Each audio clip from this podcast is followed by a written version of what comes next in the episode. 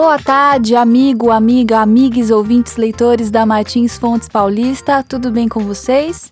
Eu sou a Bianca Beani e estou aqui apresentando o nosso podcast literário com a palavra O Autor.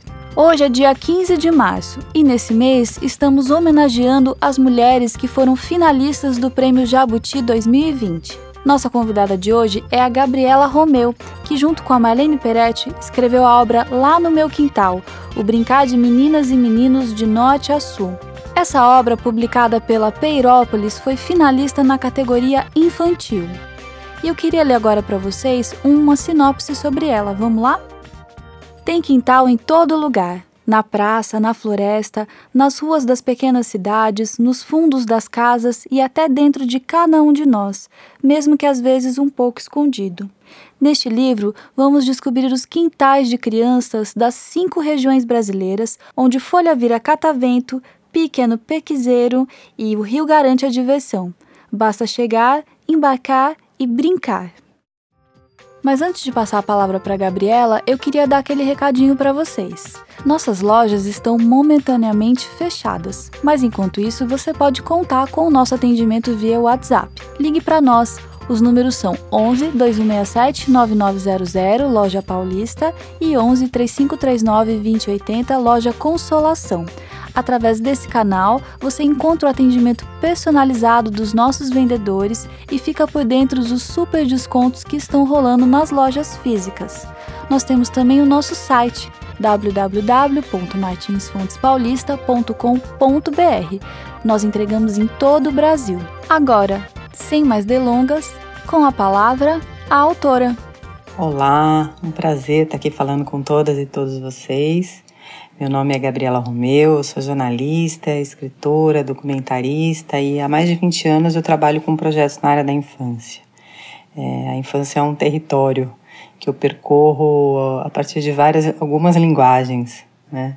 E uma delas é a literária, né? É, é a partir das histórias narradas nos livros. Eu sou formada em jornalismo, e, e, logo que me formei, eu descobri que eu não gostava muito de notícia.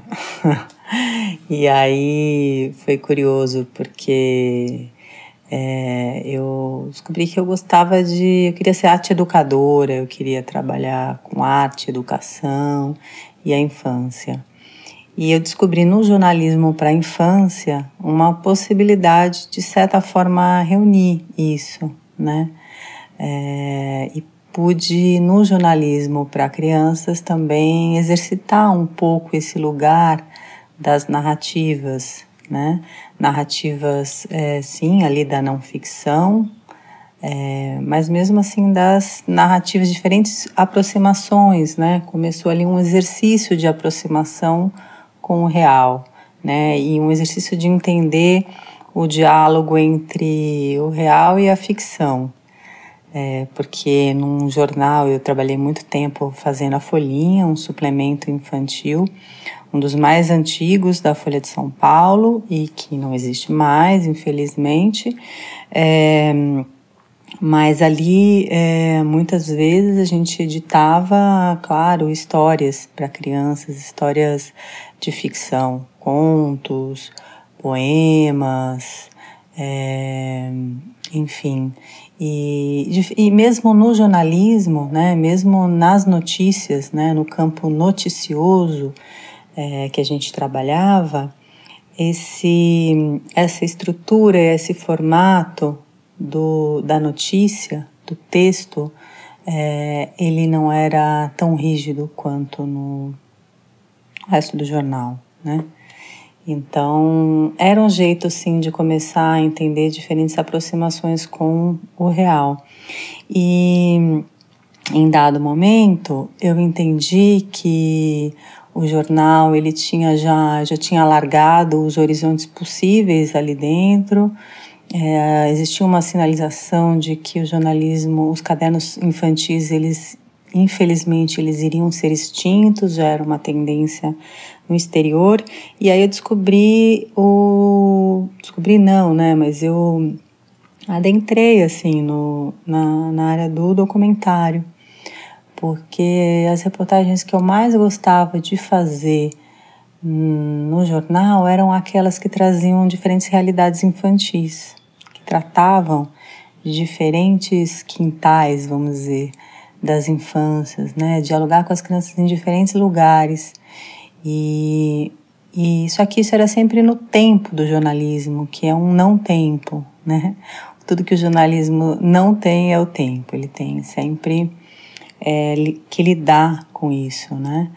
E eu queria mais tempo para ficar com as crianças, para escutá-las de forma mais é, plena mesmo, assim, né?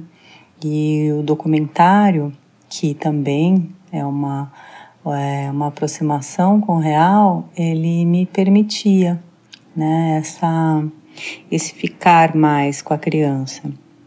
Então eu fui exercitando isso no documentário e na sequência vieram os livros, né? Vieram os livros também como um outro suporte para essas narrativas.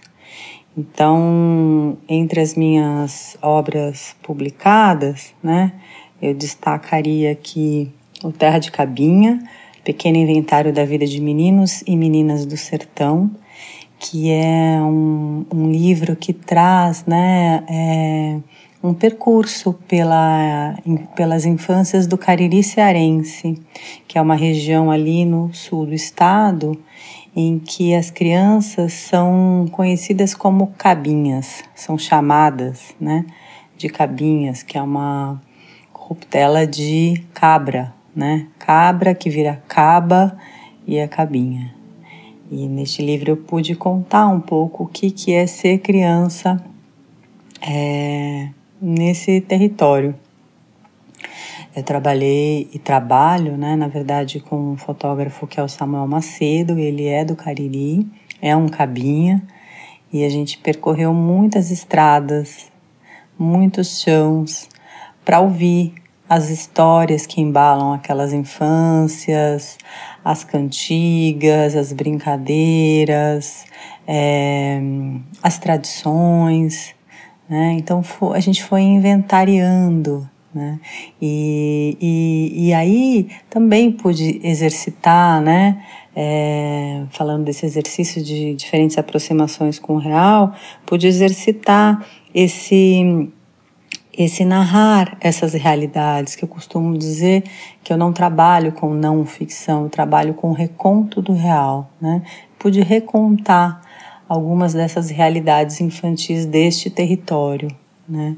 É, e para isso eu trouxe a voz de um cabinha, né? É uma voz ficcional de um cabinha que apresenta esse lugar. Tem a voz é, de uma pesquisadora, a minha voz ali, e, a, e, e algumas vozes, né? De contadores de história ali do Cariri. Então ele é um livro tecido com essa multiplicidade de vozes, né? tudo isso para poder narrar esse lugar. Outro livro é, é, Álbum de Família, um pequeno, um pequeno não, desculpa. Um outro livro é Álbum de Família, Aventuranças, Memórias e Fabulações da Trupe Familiar Carroça de Mamulengos que é um livro que tem as ilustrações da Catarina Bessel, uma artista incrível que trabalha com colagem. E este livro, ele é muito especial para mim também, porque ele conta a história de uma família de oito filhos que existe de verdade e que vive é, pelo Brasil durante 40 anos. Vem vivendo pelo Brasil. Né? Cada filho nasceu num lugar do país, é, e é uma família de artistas, né? São itinerantes, vivem da sua arte, que bebe na, nas fontes da cultura popular. Então, esse livro é também um falar do Brasil por meio dos saberes, né? Das sabenças dessa família e, e traz um pouco do que eu também chamo de uma alfabetização de Brasil. Eu me sinto sempre aprendendo mais de Brasil e de mim, né? Toda vez que eu viajo e, e ando por esse país tão é, imenso e cheio de é, convites, né? É, para a gente se conhecer melhor. Outro livro é Menininho, que é um livro que, que traz a relação, é uma ficção mais pura ali, poderia se dizer. É um livro que traz a, é a relação, né? Como eu aprendi assim com as crianças, é, andando pelo Brasil, a relação que elas têm com os passarinhos, né? E em seus fazeres, né? O quanto que o menino, é, é, a criança fazendo o seu brinquedo, aquele silêncio do fazer, tem uma relação muito próxima com os passarinhos tecendo seus ninhos. Então, é um livro que fala disso.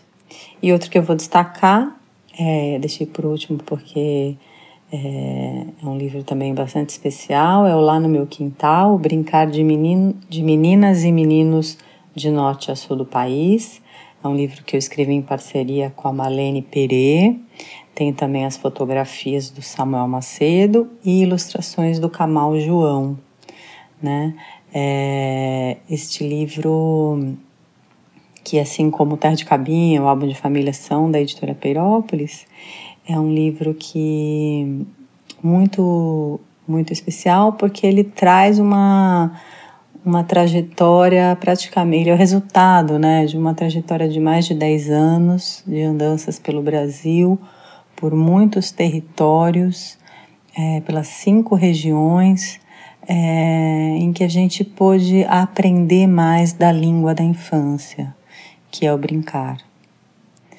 Então, é um livro que, em que a gente pôde é, exercitar muito esse, esse aprender ou reaprender, porque todos nós, é, é, todos e todas nós fomos é, alfabetizados nessa língua do brincar, né?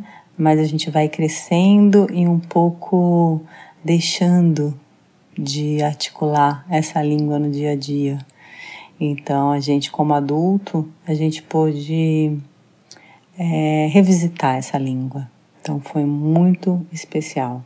É um livro que é, ele traz, de certa forma, um, um, traz narrativas, né? São crianças de diferentes lugares é, contando suas brincadeiras, apresentando seus quintais, seus universos singulares, né?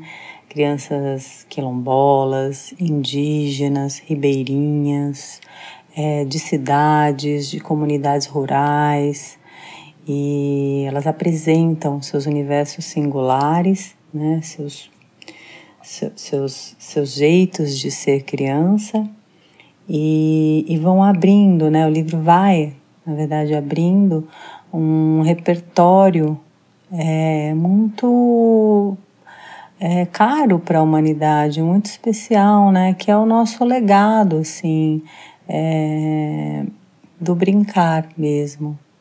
Então, ele é um convite para crianças e adultos se encontrarem nos quintais das infâncias. Gabriela, muito obrigada pela sua participação. Amigos leitores, uma ótima semana para vocês. Até a próxima!